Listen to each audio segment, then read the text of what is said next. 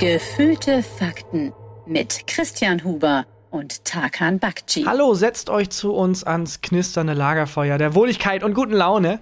Ähm, ja, und äh, macht den ersten Hosenknopf schon mal auf.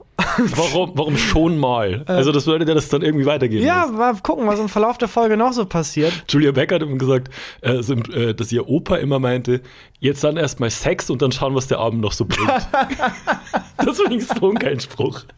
Alle, und dann mal gucken, was noch so. Und dann gucken, was der Abend noch so bringt. Wann hast du das letzte Mal an dem Lagerfeuer, wirklich an dem knisternden Lagerfeuer gesessen? Äh, ich glaube, zu meiner Pfadfinderzeit wahrscheinlich.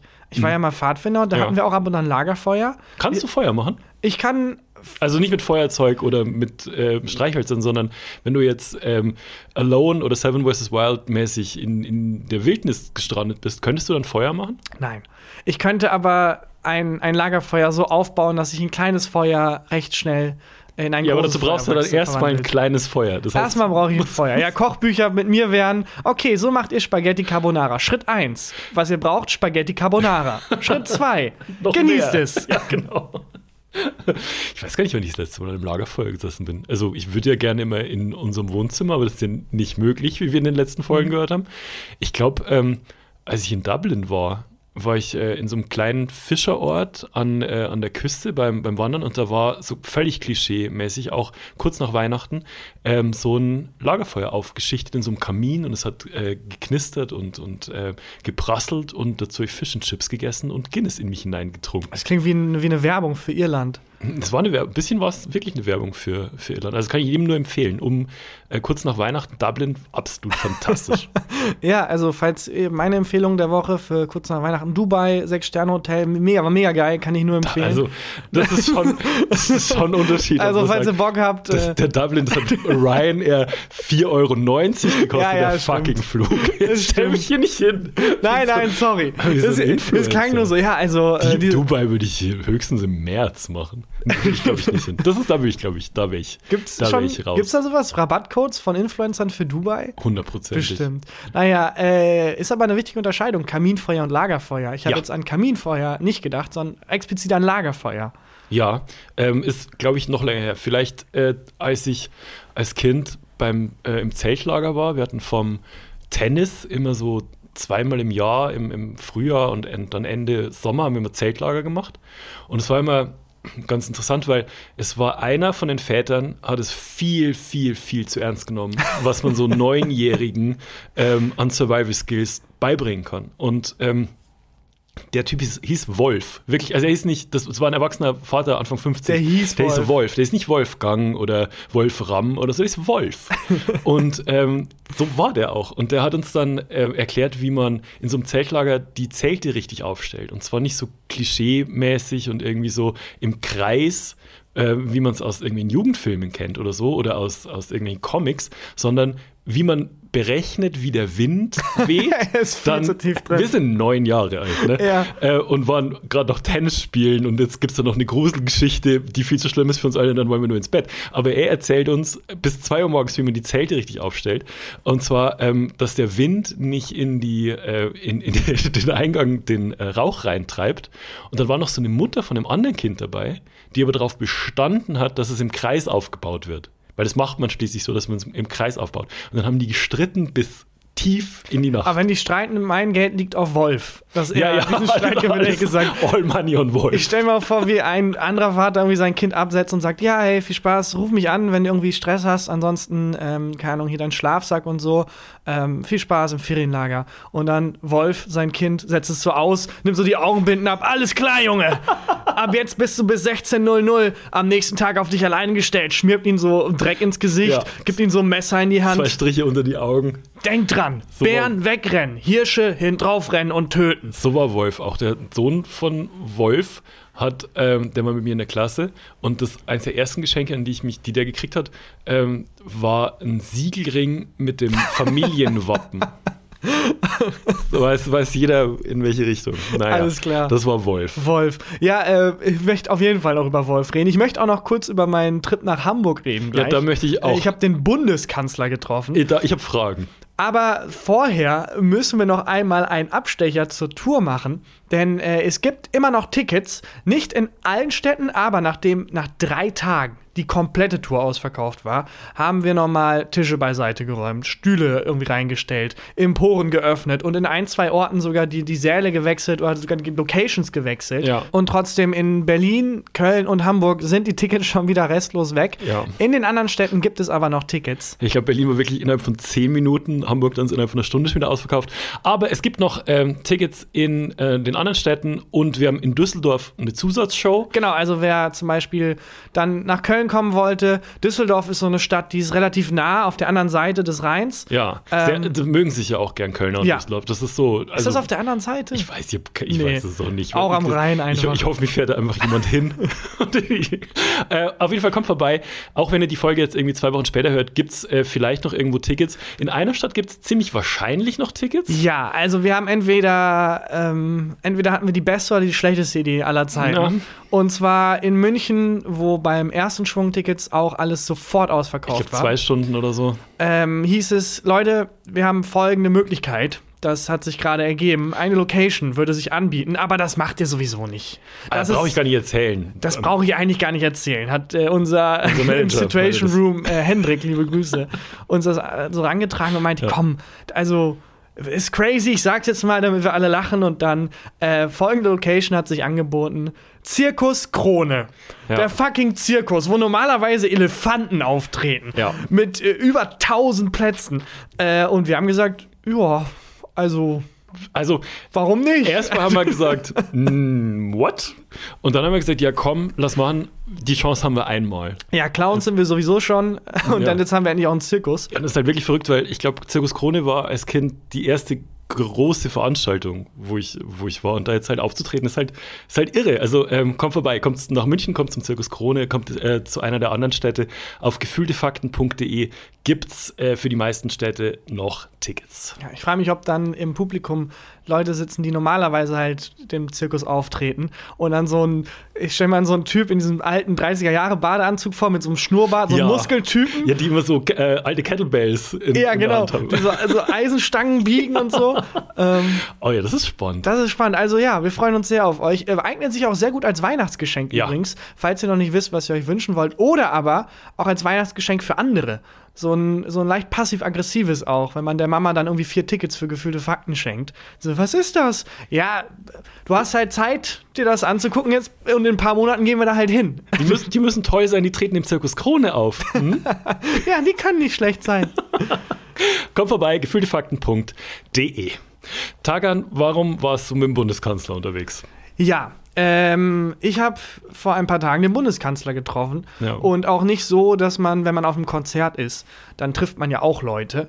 Äh, aber man ist halt irgendwie 300 Meter entfernt und sieht die dann so ganz klein. Also trifft Leute im, im Sinne von, man ist auf einem Konzert von jemandem. Genau, und äh, so war es nicht bei mir. Ich war nicht bei einer Rede von Olaf Scholz irgendwie 400 Meter entfernt, sondern ich hatte einen Moment, wo ich meine Hand ausstrecken könnte und dann hätte ich ihn berührt. Aber wa- was, war- äh, fangen wir von vorne an. Also Ja. was war das für eine Veranstaltung? Ähm, es war ein wahnsinnig wichtiger Preis, Mhm. äh, der vergeben wurde, und zwar äh, der Marion Dönhoff-Preis Mhm. von der Zeit-Stiftung. Und ich hatte vor vier Wochen eine Einladung dazu im Briefkasten. Ich nicht. und ich wusste auch nicht warum. Und ich bin mir auch nicht sicher, ob die das absichtlich an mich gesendet haben. Ja, was stand dein Name drauf? es stand mein Name drauf. Gibt es Ähm, noch jemanden, der so heißt und der vielleicht eher berechtigt gewesen wäre, da hinzugehen? Das ist meine Theorie. Und eigentlich hatte ich gedacht, so, ja, hm, der Anstand gebietet es mir da nicht hinzugehen. Aber ich dachte, weißt du was? Nee, natürlich. Komm, ich habe ich hab eine Einladung bekommen, jetzt räume ich da auch ein Buffet ab und äh, stelle mich dem Kanzler vor. Also das war eine, war eine Einladung für so einen Empfang mit Reden und Preisverleihung Genau. für den, wie, wie ist der Marion Preis? Dönhoff-Preis. Okay, und das ist in welcher, ähm, welcher Kategorie wird dieser Ach, das ist Preis? so ein, so ein äh, Preis für, äh, jetzt war, ich glaube, es heißt internationale Zusammenarbeit und Versöhnung. Ich bin mir nicht ganz sicher, aber es ist Mhm. so politisch und sehr, da wird jetzt nicht irgendwie, da wird jetzt nicht die Comedy-Krone vergeben Mhm. an, an die Wolter-Zwillinge oder so. Liebe Grüße, sehr verdient, aber eher so an Leute, die irgendwie Weltpolitik bewegen. Dich zum Beispiel. Ja, ich darf dann zugucken aus irgendeinem Grund. Nein, ich passe halt nicht rein. Okay, Ich passe also halt zu, du, zu warst, du warst eingeladen. Ja. Und, ähm, aber wie, okay, und dann bist du nach Hamburg gefahren? ich habe halt gesagt, scheiß drauf, ich fahr hin. Ja. Es war halt um 10 Uhr morgens. Das heißt, ich musste irgendwie am Tag vorher anreisen Ja. äh, und musste auch über Bielefeld fahren, weil ich natürlich keinen Anzug habe. Der einzige Anzug, den ich besitze, ist der, den ich 2013 für mein Abitur gekauft habe. Nein. Und der ist halt noch daheim in Bielefeld. Den hole ich dann einmal im Jahr raus bei irgendwelchen Veranstaltungen, beim Comedy-Preis oder so. Und dann muss ich, musste der halt wieder ran. Ähm, ja. Okay, okay, das heißt, du bist zu Ja. deinen Eltern. Genau, hab hast mir meinen Anzug abgeholt. Ab- Abi-Anzug abgeholt und bist dann zum Bundeskanzler Und dann bin ich, ja, dahin. Und ich dachte, ich habe, also ich habe es mir so vorgestellt, ähm, ich zwänge mich mal in meinen Anzug rein, Hm. dann gibt es diesen Empfang und dann werde ich irgendwie da hinten auf irgendeinen Platz Ja. hingeschart und das ist so eine Veranstaltung mit 10.000 Leuten wahrscheinlich irgendwie und er hält so eine Art Wahlkampfrede wahrscheinlich. Also der Bundeskanzler war da als Lau Laudator, der hat eine Laudatio war, auf war der angekündigt, aber angekündigt in der Einladung. Genau. Auch, ne? Was stand denn noch auf der Einladung? Stand da irgendwas Dresscode? Also war schon völlig klar, du musst im Anzug Es war schon völlig klar, ich muss im Anzug gehen. Ich habe Ja. extra nochmal nachfragen lassen. Ähm, und es hieß, die meisten Männer kommen im Anzug. da war so klar, ja gut, okay. Ähm, und es war also, um nochmal das einzuordnen, ähm, ein Preisträger des Abends war die Tafel Deutschland. Das heißt, der von der Tafel, die Organisation, Ja. die halt Essen ausgibt an Menschen, die bedürftig sind. Ja. Und da waren halt die Verbandschefs da Mhm. und Chefinnen. Von der Tafel Deutschland, riesige Organisation. Ja. Die andere Preisträgerin war Irina Scherbakowa. Äh, der Name sagt dir vielleicht was. Ja. Äh, sie ist eine Aktivistin und ähm, ihre Organisation, die sie gegründet hat, arbeitet so die Verbrechen der Stalinzeit in Russland Mhm. auf und allgemein auch. Und diese Organisation wurde jetzt vor kurzem in Russland verboten und sie Ah, muss ja, nach. Deutschland äh, fliehen und arbeitet von hier aus diese unglaublich wichtige Arbeit weiter. Und die wurde jetzt ähm, mit dem Friedensnobelpreis ausgezeichnet. Also die Organisation und sie als eben Gründerin und, und Die war auch da. äh, Vorsitzende. Und die war auch da und die wurde ja auch ausgezeichnet mit dem Marion Dönhoff-Preis. Ja. Also, das ist die Riege an Menschen, die an dem Abend da sein werden. Stiftungsvorsitzende, Nobelpreisträger, äh, Bundeskanzler. Und du. Und ich in meinem 2013er Zara-Abi-Anzug, den ich damals für ein unglaubliches Schnäppchen von irgendwie 70 Euro mir abgestaubt habe. Hattest du eine Krawatte um? Äh, ich hatte eine Krawatte. Wer um. hat die gebunden? Ich, ich kann sehr gut Krawatten Kannst selber Krawatte tatsächlich. binden. Ja, Okay, ich kann sehr gut Krawatten Kann ich tatsächlich nicht. Ähm, okay, und aber dann bist du da hingekommen? Ja, und, ich bin davon ausgegangen, na, na klar, also ich wurde irgendwie, denn in Hamburg? irgendwie eingeladen im Schauspielhaus, Haus- heißt es, glaube ich, eine riesige, sieht aus wie eine Oper fast schon. Das sieht aus wie das Theater, in dem Lincoln erschossen wurde. Also ich bin da rein und die riesige Decken, auch die Decken bemalt mit so Engeln und äh, so Kunst, die eigentlich im Museum hängen müsste. Und diese Logenplätze sehen wirklich so aus, wie als wenn der Raum in der Titanic, wo die Reichen irgendwie zu Abend Mhm. essen, mit so äh, Kristall, ähm, Lüstern. ja, geil. mit so Kristalllampen und alles. Äh, unglaublich. Dann bin ich dahin, habe das halt vorgezeigt, rechne jede Sekunde damit, dass jemand kommt und mich wegtackelt. vorgezeigt heißt dein, äh, dein, mein, mein, ähm, deine Einladung. Meine Einladung vorgezeigt, genau. Und habe dann ähm, gesagt, hier muss ich hin. Und da steht dann irgendwie die Reihe und der Platz. Und dann habe ich gelesen, Reihe 3. Reihe 3? Ähm, wahrscheinlich irgendwie in so einem An in so einer Sektion hinten Reihe ja, 3. ja, ja, klar. Oberrang. Ja, Hinterer Oberrang, irgendwie so der Reihe 3. Ja. Und dann wurde ich halt nach, also wurde ich von der Person, die mein Ticket entgegengenommen hat, weil es war eine lange, ähm, ist ein etwas längliches Haus und Mhm. ähm, die Eingänge, es gibt ganz viele Eingänge in den Saal und ich war halt ganz links beim Eingang, Mhm. weit weg von der Bühne, weil ich dachte, ja, will ich irgendwo sein. Und hat die Person mich nach vorne geschickt. Nein. Und zwar nach vorne und vorne Also und es war weiter vorne. dritte Reihe. Und es war die dritte Reihe. Und ähm, ich wusste, das ist auch die Reihe, das ist die Reihe, wo dann halt auch die wichtigen Leute sitzen, weil dann die Security auch immer stärker wurde und Leute mit Knopf im Ohr. Und dann war da diese dritte Reihe abgesteckt mit reserviert und die Namen und ich sehe so US-Generalsekretär, japanischer Konsul und dann Takam Bakchi. Japanischer Konsul. Nee, es war irgendwie, ähm, ähm, ich krieg's nicht mehr ganz zusammen, aber irgendein offizieller Vertreter. Ähm, und äh, ja, dann. Ich Dein Name stand da. Mein Name. Und stand ich, gefühlte Fakten drunter. nein, es stand nur drüber. mein Name da. Es stand nur mein Name da. Bei allen anderen stand noch irgendwie. Kollege von Christian Huber stand dabei. Auch nicht. Nee, ich dachte dann in dem Moment ganz klar, es liegt eine Verwechslung vor. Muss. Irgendein wichtiger Stiftungschef in Deutschland, der auch Tagam Bakci heißt, sitzt zu Hause und denkt sich, wo bleibt meine Einladung? Ja. Und ich hatte so Schiss, Christian, ich hatte so Schiss, dass ich habe mich dann da hingesetzt und erstmal äh, links von mir saß ein Mann mit Knopf im Ohr, äh, also so wie in so Filmen, der auch in seinen Ärmel gesprochen hat, weil also zwei Stühle vor mir und drei äh, links von mir saß äh, der Bundeskanzler. What? Also ich hätte ihm, wenn ich ein frecher Junge in der Schulzeit wäre und wir hätten uns Kügelchen zuschmeißen können. Aber Giovanni De Lorenzo saß äh, auch in der ersten Reihe und äh, zweite Reihe saßen halt dann so wichtige Stiftungschefs und, und äh, Politikerinnen und Politiker irgendwie und dann dritte Reihe saß ich mit, also hinter mir war ein Gespräch, wo jemand erzählt hat, dass sie, ja, und äh, da war ich dann Vorsitzende und ja, jetzt habe ich, natürlich muss man auch, wenn man dann da arbeitet, muss man in Wien sich auch eine Wohnung zulegen und solche Gespräche. Alter. Und ich sitze dazwischen und denke, fuck, fuck, fuck, fuck, fuck, fuck. cool. Jeden Moment wird es heißen, und nun äh, eine Rede von äh, dem, äh, äh, für dem Chef der Ambassador. Blutbank. Chef der Blutbank, Ambassador für äh, Zusammenarbeit, äh, Tarkan Bakci. Hättest du eine Rede gehalten? Ich wäre hin und hätte eine Rede gehalten. Schon, oder? Und hätte gesagt, Leute, wir spielen im Zirkus Krone, kommt vorbei. Noch nur kurz die Formalitäten gemacht. Werbung.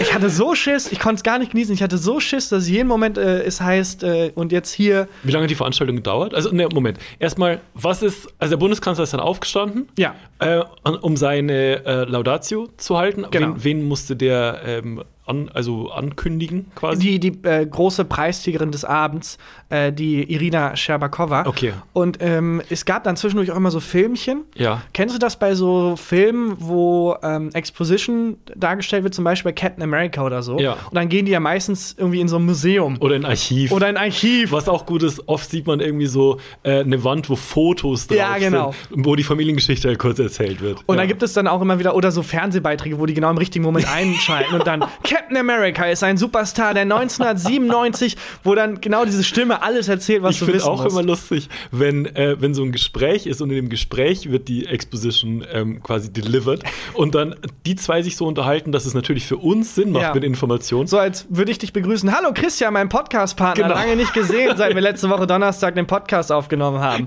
Genau.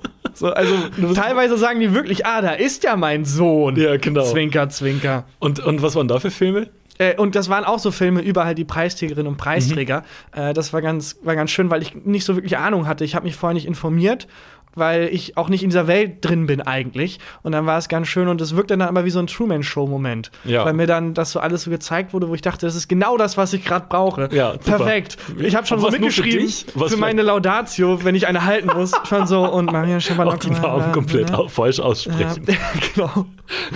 Das war wirklich also ähm, eine große Ehre, auch wenn ich mir nicht sicher bin. Ich glaube ja, dass äh, Olaf Scholz unseren Podcast hört. Ja, aber offensichtlich findet er nur dich gut.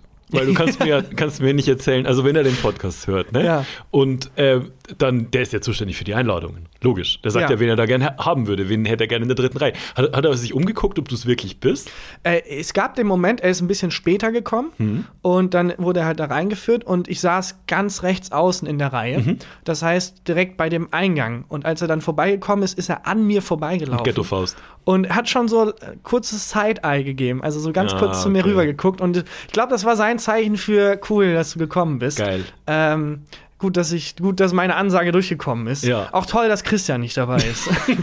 ich würde Ich gerne. war, also, das ist, ähm, ich war schon so ein bisschen so, mhm, okay, wäre ich jetzt, also, ich schon gern auch mit.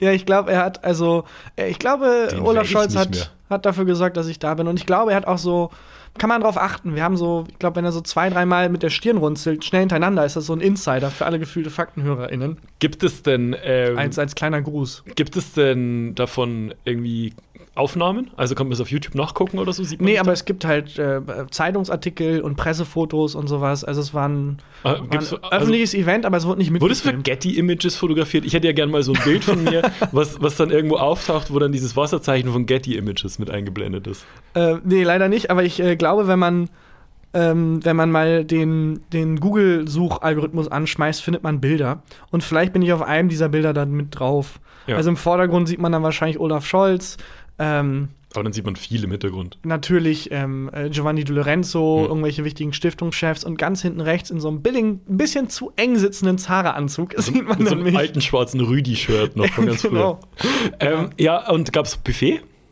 Nee, es gab nur einen Sektempfang, aber ähm, auch im Nachhinein erst. Also es gab, das war kein Empfang, sondern eher so ein Rauschmiss, so ein Sektrauschmiss. Macht man eigentlich andersrum, ne? Weil das, so Sekt ist ja gut für die Stimmung und für den Kreislauf. Mhm. Ja. Macht man eigentlich vorher. Also wir haben beim Neo-Magazin immer ähm, vorher dem, dem Publikum ein bisschen Sekt gegeben, tatsächlich. Es war eher Bier eigentlich. Auch Sekt. Aber haben wir auch auch mal Sekt? gemacht. Ah, ich glaube, Sekt haben wir auch ein, zwei Mal gemacht, aber es war dann immer schwierig mit den, äh, mit den Gläsern.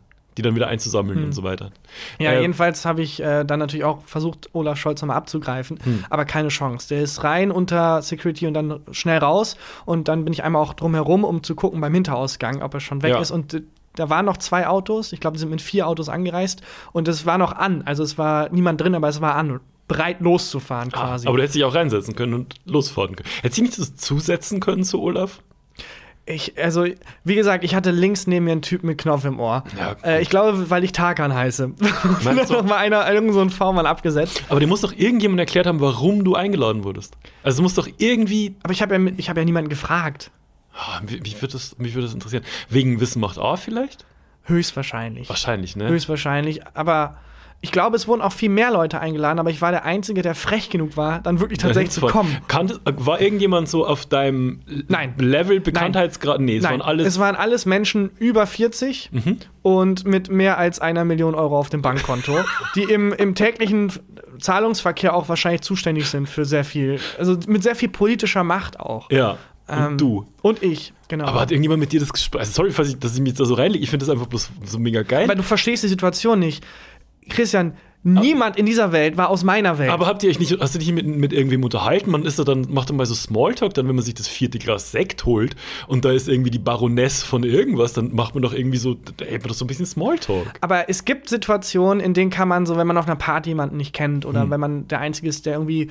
Ich, Konntest die mal Musik so eine wechseln? plus Konntest- 10 oder so, da kann man sich irgendwie in die Sachen so reinschmummeln Ja. und kann sich in die Kreise, aber in, da bin ich aufgefallen. Okay. Ich hatte die Leute, ich wusste nicht mal, wie man ein Sektglas hält. Es war unmöglich für mich. Die Da in dieser, in, Leute hatten Pelz um, um den Hals, Christian. Ich glaube, ich kann, ich hatte, ich hatte einen Abi-Anzug an. Ich glaube, ich kann dir nicht deutlich genug machen, wie falsch ich da an dem Platz war. Was lief für Musik? Keine Musik. Es war auch keine fette Aber Party du hättest danach doch eine Playlist so. anschmeißen können. Also. 187 Straßenbahn, jetzt sich mal ein bisschen vorbildlich. Die Sirene ist bei uns. Der, oder Olaf Scholz macht jetzt hier Schluss. Wer wurde eingeladen? nee, es gab, also es war auch, es wurde da nicht so gemingelt hinterher. Oder ich habe mich zumindest nicht so getraut. Ich bin da recht schnell, ich habe dann recht schnell den Hinterausgang gesucht, um Hm. zu gucken, ob ich Olaf Scholz noch erwische. Ähm, aber habe ich natürlich nicht und dann habe ich mich Ein auch Freund von mir war letztens auf einer, was heißt letztens, im Sommer war der auf einer Hochzeit ähm, von Freunden von sich und da war plötzlich auch sehr viel Security und auch so Leute, die in ihre Ärmel gesprochen haben und so ähm, verspiegelte Pilotenbrillen und Anzüge getragen haben und plötzlich kam Angela Merkel. Okay. Ähm, bei bei äh, den Freunden von meinem Kumpel war einfach zu Gast Angela Merkel. Die sind wohl seit Jahren befreundet irgendwie mit der, mit der What? Familie. Dann war Angela Merkel und der hat mir dann ein Selfie von sich geschickt. Selber schon irgendwie sieben Pilz im Gesicht und im Hintergrund ist einfach Angela Merkel im Kleid und unterhält sich am Buffet. Ach, das Bild habe ich gesehen. Das ist ein gemeinsamer Freund von uns. Ja, das war in, der, in einer Gruppe, in der wir gemeinsam Und ich sind. dachte bis gerade eben, Ja. ohne Scheiß, das ist gefotoshoppt gewesen. Und irgendein weirder Gag, Nein. auf den alle so eingehen und Nein. ich überhaupt nicht verstehe, Das was für ein lamer Insider das sein soll. Nee, das war echt. Der war da wirklich, ähm, ich sage jetzt den Namen nicht, weil ich nicht weiß, ob er das will. Ähm, der war da auf dieser Hochzeit und im Hintergrund war Angela Merkel. und die war, ja die, die war da einfach als Gast. Ja, also zu meiner Hochzeit äh, kommt dann wahrscheinlich Olaf Scholz. Hm. Wir hatten da eine Connection, wie gesagt, der hört den Podcast. Ich bin mir ganz, ganz sicher. Da ich nicht eingeladen war, bin ich mir eigentlich auch sicher. Also ich Ja. bin sauer. Danke. Zeitstiftung. Danke an die Zeit, tolle Stiftung, die Zeitstiftung. Mein- Giovanni ich- Lorenzo, fantastischer Typ. Äh, Marion Dönhoff-Preis, super Preis. Ja. Ich äh, komme nächstes Jahr Wie man gerne nicht einfach wieder. so leicht man nicht kaufen mit zwei Glas Sekt Ja. und, und so einer Veranstaltung, wo, wo äh, der Bundeskanzler am Start ist. Das reicht Viel mehr brauche ich ne? auch nicht. Nee. Bundeskanzler und zwei Glas Sekt. Damit hat man mich.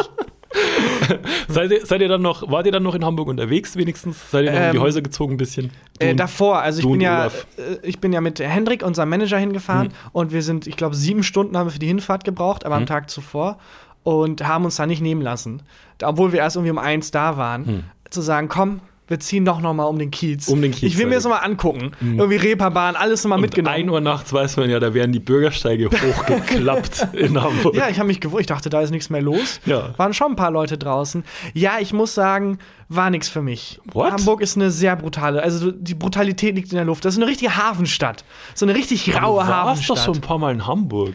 Ja, es war auch schön, aber da habe ich noch mal gemerkt, ich irgendwie, ich würde hier nicht überleben. Ich bräuchte, also mein Papa war nicht Wolf. Ja. ich, ich wurde nicht auf Survival gedrillt. Ich würde hier nicht überleben. Aber also seid, seid ihr noch irgendwo eingekehrt oder in der Kneipe oder hast du dann gesagt, oh nee, mir ist hier zu, äh, mir ist hier zu rough, ich will äh, in mein Hotelzimmer? Nee, wir sind noch in eine Kneipe gegangen, aber wir, haben, wir waren so fertig von der Fahrt. Hm. Wir, sind, wir haben eher so einen großen Spaziergang gemacht, so Sightseeing-mäßig. Okay. Haben irgendwie noch mal eine Schlägerei mitgenommen und angeguckt. Achso, ich dachte kurz, ihr hättet euch Nein, geprügelt. Quatsch, weil die da gefühlt in 10-Minuten-Takten ausbricht. Die Polizisten da laufen ja auch nicht in Zweierteams rum, Nee. sondern irgendwie in Zehner-Teams, äh, weil, weil die sonst der Lage nicht Herr werden. Das ist auch also, spannend, so, so ein, äh, wenn du Polizist so in Schwandorf bist, ist einfach völlig anders als Ja. Polizist auf der Re- Reeperbahn. ja, also zwei komplett unterschiedliche Komplett Jobs. anders. Ähm, das war verrückt. Ja, und ähm, hast du dann, warst du Richtung Davidwache noch unterwegs? Ja, war ich auch. Also ich habe mir dann äh, tatsächlich auch nicht nehmen lassen, da mal ins Fenster zu gucken bei der Davidwache, äh, weil ich halt sehen wollte, wie so ein Polizeipräsidium von innen aussieht. Aber musst du, Moment, wenn du wissen willst, wie ein Polizeipräsidium von innen aussieht, musst du bloß in Bayern am Bahnhof stehen eigentlich. ja, ich glaube, dafür sehe ich noch zu. Da, da, ich falle noch nicht ganz ins Racial Hast du während dieser ganzen, während dieser ganzen Hm? Tour über den Kiez, hast du da immer noch deinen Kommunionsanzug an? Nein, nein, nein, die darf ja nicht dreckig werden. das so. brauche ich ja morgen. Ich bin da ganz klar nackt rumgelaufen. Ja. Auch nicht aufgefallen. Ja, glaube ich. Ähm, und äh, da war ein Monitor, äh, also mehrere Monitore mit halt Überwachungskameras. In der Davidwache jetzt. Genau, und man konnte sagen, ah, okay, Straße, ah, da ist irgendwie hier das. Und dann war aber ein Monitor, wo ich nicht, ich habe nicht verstanden, was, welche Ecke von Hamburg zeigt der denn? Fußball vielleicht? Welche, äh, was ist denn das? Welche Ecke von Hamburg, so welcher Club soll das denn sein, bis mir aufgefallen ist? Äh, der Polizist hat äh, League of Legends gespielt. Nicht dein Ernst. Wirklich. Ich habe versucht, ein Foto zu machen, fand ich super Wie lustig. funktioniert League of Legends? Äh, das ist so ein, ähm, ich krieg's auch nicht ganz zusammen, aber das ist so ein, in so einer Fantasy-Welt. Aber ist Und ein Shooter? Nee. das ist so, ein, so eine Art, aber ja, schon so eine Art Strategiespiel eigentlich. Okay. Wie so Age of Empires, Also es braucht sehr viel Aufmerksamkeit. weirder. Ja, es braucht schon sehr Es viel braucht Aufmerksamkeit. auf jeden Fall so viel Aufmerksamkeit, dass man so andere Monitore eher vernachlässigt. Ja, ja, auf den anderen Monitoren waren Leute mit Maschinengewehren, die irgendwie Geiselsituationen ausgelöst haben. Ja. Und er dann so, ah, ich muss den F7er, keine Ahnung, wie die sprechen, die, Ja. die Gamer. Liebe Grüße an alle Gamer. Äh, ja, das war, das war Hamburg. Äh, brutale Stadt. Nee, oh, weiß ich, so, ja, brutale Stadt, weil du eine Schlägerei mit, mitgekriegt hast. Aber findest du nicht, dass Nee. Hamburg nochmal ein anderes raues Pflaster ist? Weiß ich nicht, ja. das muss ja auch nicht schon, negativ sein. Schon, also es ist schon, also es ist jetzt nicht hier das belgische Viertel in Köln, aber Ja, eben. ich mag, mag das eigentlich schon. Ja, das, das äh, Wir sind ja, wenn wir in Hamburg niemandem. auftreten, dann, ähm, dann ziehen wir mal nochmal um die Häuser zusammen. Gerne. Also bis 1 Uhr habe ich Zeit, dann habe ich ein Date mit Olaf tatsächlich. Mhm. Jetzt, ich, jetzt wirkt das so, als würde ich den tatsächlich unironisch mögen. Das, doch Du sitzt ja auch im Olaf Scholz-Pulli. Ja, ja. SPD, so Olaf SPD-rote Scholz Hose Tattoo. an. Ja, genau. Nee, nein, nein, ich, äh, kritische Distanz. Ich bin nicht die Warburg Bank. Ich habe eine kritische Distanz zu Olaf Scholz. Na gut. Politische Gags.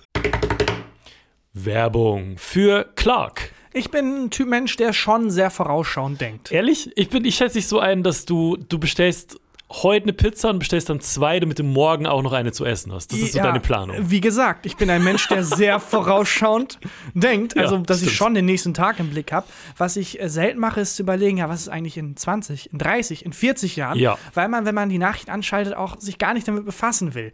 Es gibt tausend Probleme und so und Klimawandel und das möchte man am liebsten zumachen. Die Aber die Tür. Zukunft kommt ja trotzdem. Sie kommt trotzdem. Und äh, da ist es gut, dafür vorbereitet zu sein. Gar nicht im großen gesellschaftlichen Kontext, sondern ganz persönlich auf dich zugeschnitten. Ja. Das große Thema Rente. Ja, Und auch da mache ich ab und an die Türen zu und sage, ja, ich weiß, ich müsste mich drum kümmern, aber musst du auch. Du musst dich drum kümmern. wie denn? Wo fange ich da überhaupt an? Du fängst jetzt an und zwar mit Clark. Denn Clark greift dir da ganz einfach unter die Arme und hilft dir, dieses abstrakte Thema, das auch so ein bisschen Angst machen kann, ganz konkret anzugehen. Clark ist nämlich ein digitaler Versicherungsmanager, eine App und mit ein paar wenigen Klicks beantwortest du bei Clark dann einige Fragen, was dir zum Beispiel wichtig ist für deine Altersvorsorge und dann schlägt dir Clark Angebote vor. Ein Ja. persönliches, auf dich zugeschnittenes, auf dich und deine Bedürfnisse zugeschnittenes Angebot. Und äh, nicht nur das, man kann natürlich auch mit den Menschen, die bei Clark arbeiten, reden und sich beraten lassen von Beraterinnen und Beratern. Die sind super entspannt, antworten auf alle Fragen. Und ähm, das trifft natürlich nicht nur auf die Altersvorsorge zu, sondern auf jede Art von Versicherung. Mit Clark könnt ihr Tarife vergleichen und Clark findet die passende Versicherung für euch. Damit Clark das machen kann, erteilst du Clark bei der Registrierung ein sogenanntes Maklermandat. Mandat. Ähm, das heißt natürlich gleichzeitig, wenn du schon einen Makler hast, dann geht das Mandat von diesem Makler auf Clark über. Das ist aber unverbindlich, das könnt ihr nämlich jederzeit widerrufen, wenn ihr wollt. Und das hat sich Clark auch nicht irgendwie ausgedacht. Die brauchen das einfach eben, um euch gut beraten zu können. Und das könnt ihr, wie gesagt, ganz stressfrei jederzeit kostenlos widerrufen. Und für alle Hörerinnen und Hörer des Podcasts gibt es was Besonderes. Und zwar Clark spendiert allen gefühlten Faktenhörerinnen und Hörern einen Shopping-Gutschein von bis zu 30 Euro. Einfach die Clark-App runterladen und bei der Registrierung den Gutscheincode QFAKTEN54 eingeben. QFAKTEN54. Großes G, F-A-K-T-E-N, dann die 5, dann die 4, alles groß geschrieben. QFAKTEN54. Wenn ihr dann zwei bestehende Versicherungen hochladet, sichert ihr euch einen 30 Euro Shopping-Gutschein für Brands wie zum Beispiel Ikea, Zalando, Douglas und viele mehr. Das heißt, die Leistungen von der App sind nicht nur kostenlos, ihr kriegt sogar was dafür. Ja! Es lohnt sich absolut. Alle Infos dazu natürlich nochmal in den Show Notes. Und das war Werbung. Fast noch faszinierender als Olaf Scholz äh, Ja. fand ich aber tatsächlich seine Security-Leute. Das finde ich einen ganz spannenden Job. Das finde ich einen ganz, ganz spannenden Job, weil es ist theoretisch, wenn es gut läuft, kommst du nicht zum Einsatz. Also, Also- theoretisch ist der 99,9% des Jobs ist irgendwie einschüchternd aussehen. Einen Anzug tragen. Anzug tragen, vorher in den Raum kommen und so ganz einschüchternd nach links und rechts gucken und die Lage checken. Den, es wird viel in den Ärmel geredet. Hatten die Securities von Olaf Scholz auch ihre Abi-Anzüge an? Also mussten die vorher auch bei ihren Eltern zu Hause vorbeifahren und Nee, sagen, bei denen der Anzug hat auch gespannt, aber aus anderen Gründen. ähm, ja, Ja, das finde ich ganz spannend, weil das, also wenn es gut läuft, kommst du nicht zum Einsatz. Wenn es gut läuft, bereitest du immer nur vor. Ja, also das, äh, im, im besten Fall hängst du die ganze Zeit auf irgendwelchen Empfängen Ja. ab oder ähm, bei irgendwelchen Banketts oder Und so. siehst wahnsinnig intensiv aus. Ja, Das siehst, und, ja, und so mit dem Anzug siehst du ja auch immer hot aus. So. Und ähm, du kannst den ganzen Tag Sport machen. Also mu du musst ja trainieren. Wobei, ich kann mich erinnern, es gibt auch so ein paar, wenn, wenn ich da an diese Bushido-Doku denke, wo der dann irgendwann äh, Personenschutz kriegt, da sind so Securities dabei, die war, also, ich sag mal, da war länger, die waren länger nicht beim Sport. Ja, aber ich glaube, die sind super gefährlich. Ich glaube, es gibt da in der Security-Philosophie zwei Ströme. Mhm. Der eine ist, die, die, eine, die eine Philosophie ist, wir nehmen Leute, die extrem einschüchternd aussehen. Ja. Also Sicherheit durch Abschreckung. Ja. Und die andere ist, wir nehmen die Leute, die am gefährlichsten sind. Und das sind, glaube ich, meistens so Mike Ammentrouts, so Leute, die so irgendwie 72 sind, 1,10 groß, aber dich mit einem Schlag töten können. Ja, aber die fallen ja dann auch nicht auf. Genau, und Also- das sind dann die Leute, die halt, wo du denkst, ja, der hat ja keine richtige Security, aber es sind eigentlich die gefährlichsten. Aber ich will ja wissen, also wenn ich ein, wenn ich ein High-Profile-Target bin, dann will ich schon, dass meine potenziellen Angreifer wissen, dass ich Securities dabei habe. Weil dann ist ja die Wahrscheinlichkeit geringer, dass die angreifen. es kommt, glaube ich, auf dein Profile an. Ja. Wenn klar ist, der muss Securities da haben. Das wäre lächerlich, wenn nicht, aber ich sehe sie nicht. Ich glaube, das. Ah, ist das ist noch gut. einschüchterner, als wenn da jemand so ein D-Promi rumläuft mit so. Es gibt ja ganz oft Schauspieler, die dann Ja. ähm, äh, Rollen spielen, wie zum Beispiel Aquaman. Seine Security-Leute sehen halt aus wie so kleine Minibosse, die man, die man Ja. besiegen muss, um bis zu ihm vorzukommen. Äh, aber wenn du dann jemand bist, der, wo ganz klar ist, der, das ist der Hells Angels-Chef. Ja, Der und läuft es ist halt Angela rum. Merkel auf der Hochzeit. Ja. Und wenn Angela Merkel auf der Hochzeit, wenn da keine Security dabei Ja. wäre, wäre ich aber sicher, dass oben im Glockenturm von der Kirche 100 sitzt ein Sniper. Nicht nur das, in der Torte ist einer. der Mensch, mit dem du dich 30 Minuten unterhalten hast, war einer. Der Bettler eben, dem du nicht, Bräutigam. kein Geld gegeben hast. Der Bräutigam, der Ja. geht jetzt eine Ehe ein für 30 Jahre extra, Ja, um undercover, undercover. Merkel zu schützen. Ja, das stimmt. Also wenn man, wenn man davon ausgeht, dass die Person Security haben müsste und man sieht keine, Finde ich noch, noch noch einschüchternder. Beängstigender, ne? Ja. Ich Das glaube, stimmt. bei Securities ist es wirklich so, dass wenn du, wenn alles gut läuft, kommst du nicht zum Einsatz und wenn dann alles schlecht läuft, ist auch geil, weil Mhm.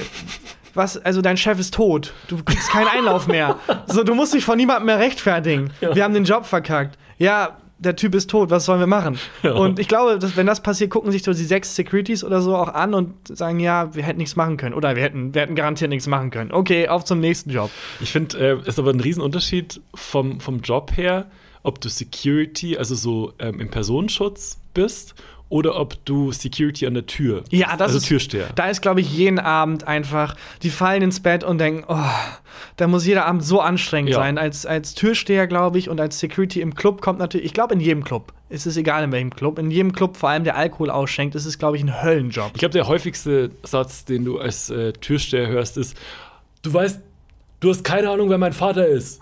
Wenn du wüsstest, wer mein Wenn Vater du wüsstest, wer mein Vater ist. Halt die Fresse, Jesus.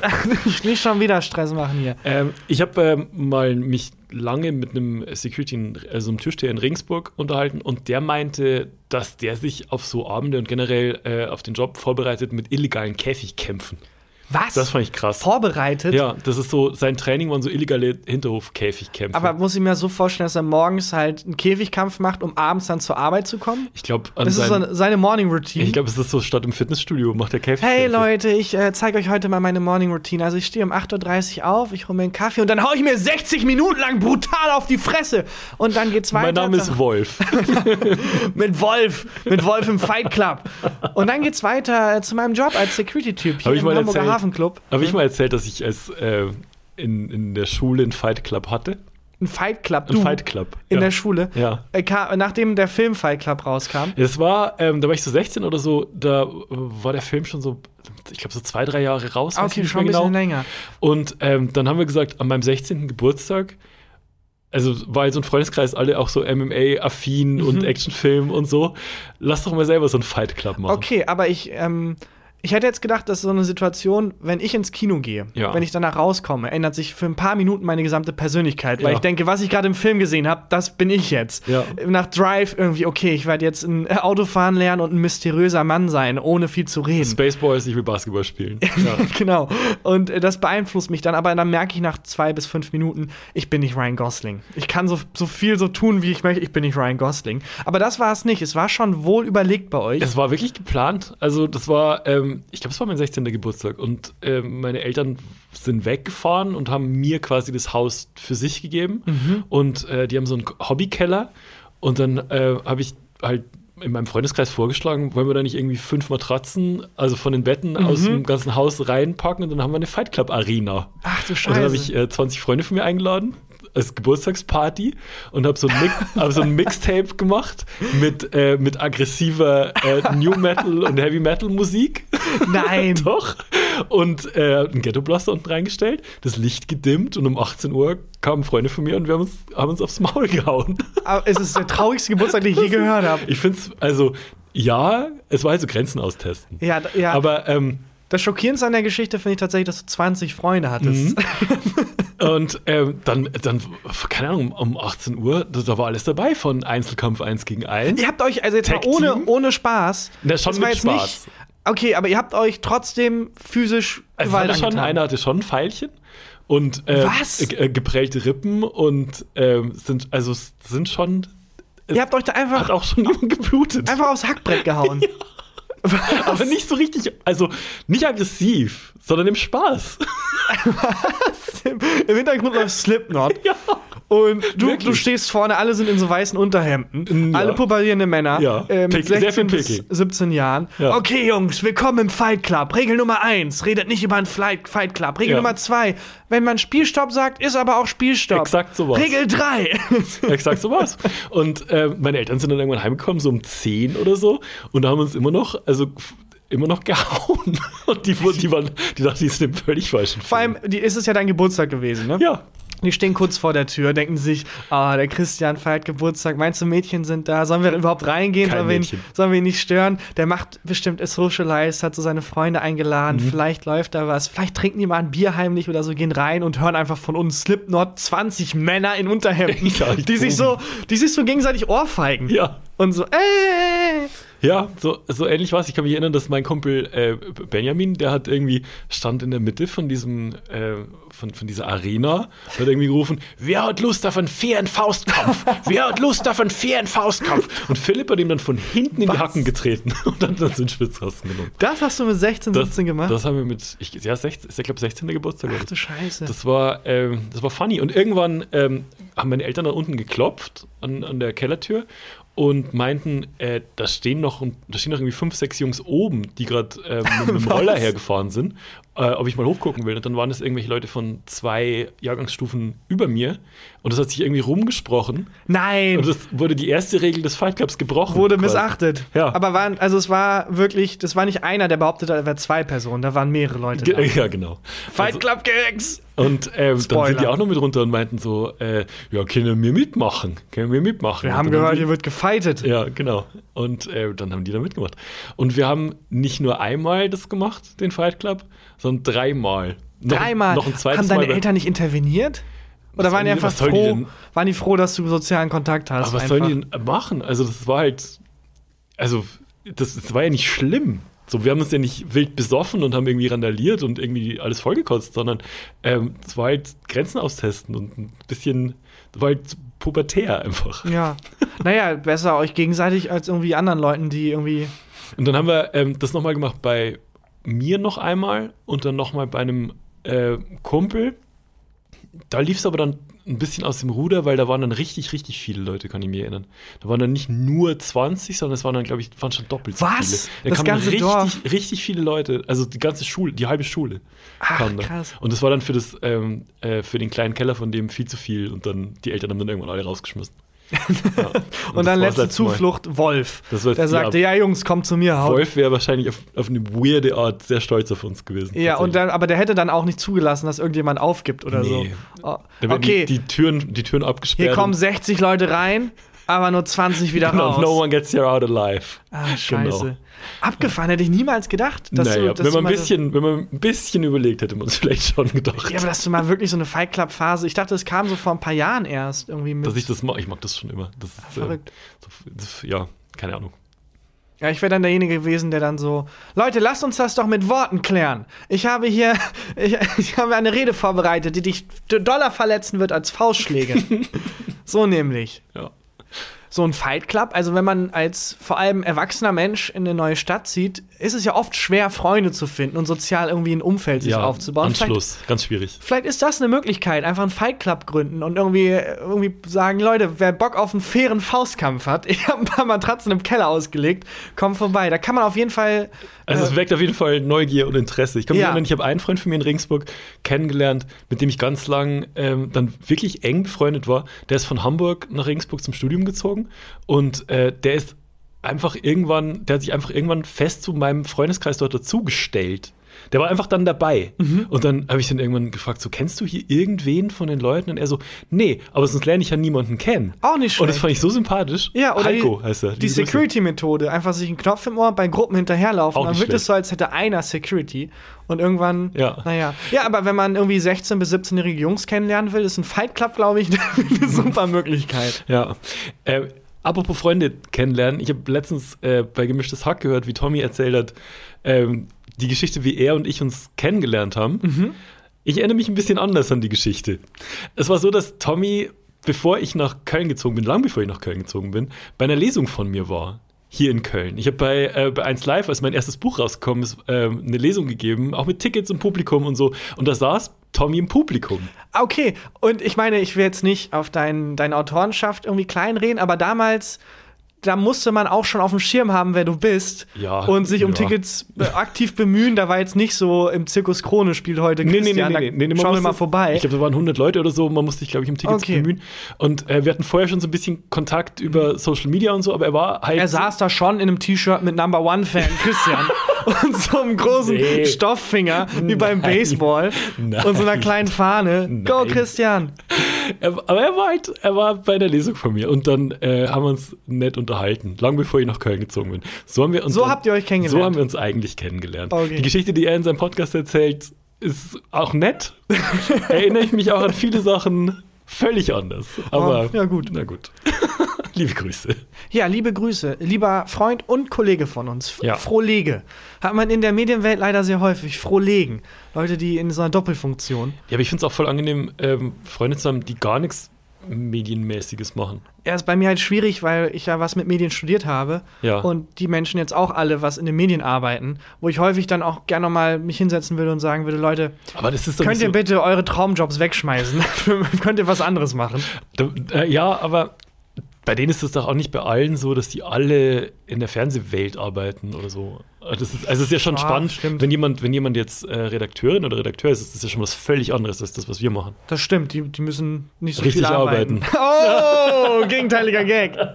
Aber dann bei Preisverleihung. Egal. Äh, liebe Grüße an alle Redakteure da draußen. Ähm, ja. Ich habe eine Frage an dich und zwar, du bist doch so ein bisschen fit auf TikTok inzwischen. Naja, ich habe einen Account. Also. Und äh, also, ich habe einen Fehler gemacht. Ja, ich auch. Mein Account ist Tarkan.Bakchi. Tarkan Bakchi ist ein Fake-Account. Es gibt von dir einen Fake-Account? Ja, und ich dachte, das ist mein Account. Deswegen habe ich den hier promoted und habe gesagt, ey, können wir folgen, Tarkan Bakchi. Habe ich dann irgendwann gesehen, bei mir ist ein Punkt zwischen. Ja, aber Moment. Und der andere Account, den, ich weiß nicht, wer den angelegt hat. Aber warum legt jemand von dir ein Das finde ich fantastisch. das warum weiß legt ich jemand auch von dir nicht. Und hat sogar Fake-Account auf an? mein, äh, auf mein Buch verlinkt, aber über Amazon linkt. Das würde ich ja nicht machen. Und ähm, das einfach nicht, bin ich nicht. Weiß nicht, wer das da gemacht Aber es hat. ist ein sehr netter äh, Fake-Account dann. Also, Ja, total. Ich, ich kann mich erinnern, von mir gab es mal einen Fake-Account auf Twitter. Ähm, da, äh, als ich in Berlin gelebt habe, habe ich eine Zeit lang auf die Katze von einem Nachbarn aufgepasst, habe ich schon mal erzählt. Und da ähm, viele Fotos gepostet und es ging so ein bisschen viral, weil die Katze einfach unfassbar süß war. Und irgendjemand, ich glaube ein Typ aus irgendwo Osteuropa, hat einfach die Fotos geklaut, hat immer mein Gesicht weggeschnitten und hat die bei sich auf VK-Netzwerk, also auf diesem ähm, russischen Nein. Facebook oder so war, gepostet und hatte zehntausende Likes. Von dir mit da drauf. Katze? Ja, aber ohne Gesicht. Ja. Von mir mit Katze ohne Gesicht. Das wahrscheinlich, weil, ja. Aber das ist aber auch, also das ist sehr lustig zu sehen, warum sa- Was ist der Unterschied zwischen dem Foto, das ich gepostet habe mit zwei Likes und dem, was er gepostet hat mit 10.000 Likes? Und er hat halt das als, also er hat dann immer ähm, sich als mich ausgegeben. Also Das ist ein ganz komisches Gefühl. Er hat, das war ganz, das war Ja. wirklich weird. ich Ähm, hatte, ja, sorry, ja? Es gibt, gibt ja ab und zu so ähm, Fake-Profile von einem selber, so, was dann auf Instagram auftaucht, wo jemand so tut. Ähm, aber das war echt, der hat so richtig viele Details aus meinem Leben übernommen. Also ähm, hat dann so, ich habe dann auf, auf Snapchat hatte ich irgendwie was gepostet und das hat er dann abgefilmt und auch bei sich Nein. gepostet und so. Mega fucking creepy. Dieser Macht, also nicht nur Machtverlust, aber Kontrollverlust Ja. ist so ein schlimmes Gefühl. Das hatte ich jetzt halt mit diesem TikTok-Account, obwohl der nichts postet und Ja. einfach nur mein Buch verlinkt. Ähm, aber das hatte ich auch, ich habe als Gag bei meinem ersten Roman äh, meine eigene Amazon-Bewertung geschrieben. Ja. Und geschrieben, hey, äh, ich Sehr fand das funny. Buch super lustig und, und toll, aber ich bin auch voreingenommen, weil ich bin der Autor. Ja. Aber also holt euch das Buch und lest es oder kauft es nur. Funktioniert für mich auch. Ja. Als Gag. Hilarious. Und das haben jetzt beim zweiten Buch, gibt es wieder zwei, drei Bewertungen von Tarkan Bakci, der halt dann sagt, wie toll das Buch ist. ja. Äh, aber nicht von mir. Ja. Und diese Menschen haben auch ein bisschen über die Ziellinie geschossen. Nein. Halt nicht mit so einem Augenzwinkern, Ja. sondern ich glaube, eine war, ich habe es schon wieder geschafft. Ich Oh bin ein Gott. Meisterautor. I did it again. Und ich dachte, oh nein, Leute. so willst du es ja nicht machen. nein, so ist der Das Gag nicht lustig. Nein. Ich finde es sehr viel lustiger als anders. Und ich kann es halt auch. Ich, alle denken halt, das bin ich und ich werde dauernd darauf angesprochen krass. von Bekannten und Kollegen. Jeff so, Bezos. Ja, das war ein bisschen drüber, Tarkan. Und ich so, ja, ich war es nicht. Das ist lustig. Ja. Und der andere, äh, der andere Instagram-Account, äh, äh, der andere TikTok. TikTok-Account macht nichts. Der macht nichts. Aber kannst du ihn nicht anschreiben und fragen, Habe ob du ich, den. aber es wurde nicht delivered, die Message, Mhm. aus irgendeinem Grund. Also keine Ahnung, was da los ist. ja, ähm, ja, kann ich dir nicht helfen. Ich weiß nicht mal, wie man Algorithmus bei TikTok richtig beeinflusst. Ich dachte mir, ich, ich begebe mich da mal ein bisschen mehr rein, weil, also Belly ist halt, guckt halt gern TikToks und zeigt mir immer hilarious lustige Sachen. Wir, wir sitzen oft auf der Couch, sie lacht, zeigt mir einen TikTok Mhm. und ich muss auch lachen, weil es immer fucking funny ist. Und ich habe auch, es ist ja auch so, dass die Sachen, die auf TikTok ähm, viral gehen, dann erst so zwei Wochen später auf Instagram irgendwo sind. Das heißt, ich bin eigentlich immer zu spät dran, wenn ich nur auf Instagram gucke. Wollte ich mich also auch reinbegeben in die, in die Welt des TikTok. Hab Belly mein Handy gegeben und habe gesagt, kannst du vielleicht für mich den Algorithmus einstellen? Weil man kann doch, je länger man dann ein bestimmtes Video guckt, checkt doch der Algorithmus, was man lustig findet oder gut findet und so. Man kann ja auch ähm, Accounts folgen, glaube ich. Ja, genau. Das, aber ähm, äh, am meisten orientiert sich wohl dran, was du, äh, an deine Präferenzen beim Gucken. Da habe ich jetzt zehn Minuten mein Handy gegeben und ähm, dachte mir, das wird dann schon passen. Und jetzt kommt immer, wenn ich meinen TikTok-Account öffne, Pärchenberatung, Kommt Hilfe. so- Ich stecke in einer unglücklichen Beziehung. genau, neue Wohnung gesucht, Hilfe. nee, kommt sowas. Guck mal, guck mal kurz rüber zu mir. Sowas. Immer. Ich- Moin. Aber es ist super lustig. Da ist eine Katze auf einem Boot. Finding a new home after dad said I wasn't allowed to climb the Christmas tree. Aber das da- ist so ein bisschen. Da ist eine Katze auf dem Boot. ja. Und, ihr, Und Titanic läuft im Und Hintergrund. Titanic läuft im Hintergrund, lustig. Aber immer, wenn ich TikTok öffne und auch jetzt, wenn ich jetzt weiter geswiped hätte, kommt ein anderes Katzenvideo. Wenn ich weiter Nur Katzen? Es kommen nur Katzenvideos. Ich verstehe Ich weiß Problem nicht, was sie gemacht hat. Sie schwört Stein und Bein, dass sie nicht nur Katzenvideos, was ich aber auch witzig fände, wenn sie meinen Algorithmus ähm, ähm, so in die Richtung sch- schiebt. Aber es kommen, ich kriege nur Katzenvideos eingeblendet. Das Problem ist, das potenziert sich dann jetzt auch. Wenn Ja. du nur noch Katzenvideos hast, dann kannst du ja auch nur noch Katzenvideos Ich- gucken. ich und dann ja denkt der. Algorithmus, yeah, nailed it. Genau. Voll ins Schwarze getroffen. Und Immer, wenn ich, wenn ich die scheiß App öffne. Und ich komme ja nicht mehr raus, oder? Also ich müsste ja jetzt aktiv auf andere äh, äh, Stories gehen. Ja, vielleicht musst du ähm, irgendwie das ähm, ausgleichen, indem du jetzt irgendwelchen Hunde-Accounts folgst Ja, oder so. genau. Aber ich habe so ein bisschen das Gefühl, ist gefährlich. Das ist wie wenn man in die Natur eingreift. Wenn man versucht, hm, Ah. diese Heuschrecke ist eine Plage. Wie wäre es, wenn wir diese Katze aus äh, Südamerika hier aussetzen und Ja. dann plötzlich die Katzen sind eine Plage? Wir brauchen Dingos. Jetzt brauchen wir Dingos und dann plötzlich, jetzt brauchen wir Löwen und auf einmal ist das Ökosystem völlig im Arsch. Ja. Äh, ich glaube, man sollte dem Algorithmus, man sollte nicht zu das gewollt heißt, ich, eingreifen. mein TikTok ist jetzt einfach Katzenvideos. ja, das ich glaube, jetzt. du hast den Fehler gemacht, das außer Hand zu geben und du Ja. hättest der Algorithmus Natur seinen Lauf lassen sollen Ja. und dieses äh, sehr fragile Ökosystem nicht stören sollen. Und das sind auch teilweise richtige. Scheiß-Katzenvideos. Es sind teilweise ist einfach nur eine Katze, die irgendwie in die Kamera guckt Mhm. und dann irgendwie, we- weiß ich nicht, dann streichelt jemand und verschiebt das Gesicht so komisch. Oder ein Baby streichelt eine Katze zu fest oder irgendwie sowas. Ja. So Sachen, die vor zwölf Jahren lame waren. Wie, wie schlecht müssen Katzenvideos sein, damit sie schlecht sind, weil es sind ja immer noch Ja, Katzenvideos. Ich habe jetzt, versuch- ich jetzt überlegt, ob ich den Algorithmus austrickse und ähm, den mit seinen eigenen Waffen schlag. Ich Mhm. Ihm hab- einfach auch Katzenvideos zeigen. Ich habe überlegt, ein Katzenvideo zu posten auf meinem TikTok-Account. Ich habe noch nie was gepostet auf meinem Mhm. TikTok-Account äh, und ähm, habe ein altes Katzenvideo entdeckt von der Katze, von der ich vorhin Mhm. kurz erzählt habe. Und zwar liege ich da in unserer alten Berliner Wohnung auf der Couch und werfe einen Gummiball. Mhm. Und die Katze äh, holt diesen Gummiball und bringt ihn mir wie ein Hund zurück und will dann, dass ich den Oh. nochmal werfe. Poste das, aber schneid dein Gesicht raus. Ein kleiner Tipp von mir an der Stelle. Ich glaube tatsächlich, das Gesicht sieht man da, glaube ich, gar nicht. Äh, auf jeden Fall glaube ich, ich will jetzt mal gucken, was passiert, wenn ich, wenn ich das Ich glaube, du legst dich mit einer höheren Naturgewalt an. Meinst ich glaube, du? du kannst, also mal gucken, was passiert. Ja, Aber ich warne dich nur an der Stelle. ich werde es versuchen. ja. Ähm, apropos an der Stelle, an der Stelle. Äh, Draußen ich wird kurz gesaugt, darauf aufmerksam machen, dass draußen schon das Putzlicht an ist und Ja. es wird gesaugt. Äh, das ist für uns das Zeichen, so langsam zum Ende zu kommen. Äh, es gibt noch eine wichtige Nachricht und zwar genießen wir jetzt äh, den Feierabend für die nächsten drei Wochen. Wir sind äh, jetzt in kleiner Winterpause, in winzig kleiner Winterpause. Äh, wir sehen uns dann aber und hören uns vor allem nächstes Jahr wieder beim ganz normalen Podcast, der nächstes Jahr ganz normal weitergeht. Ja, ich glaube, wir müssen machen ein neues Cover, ne?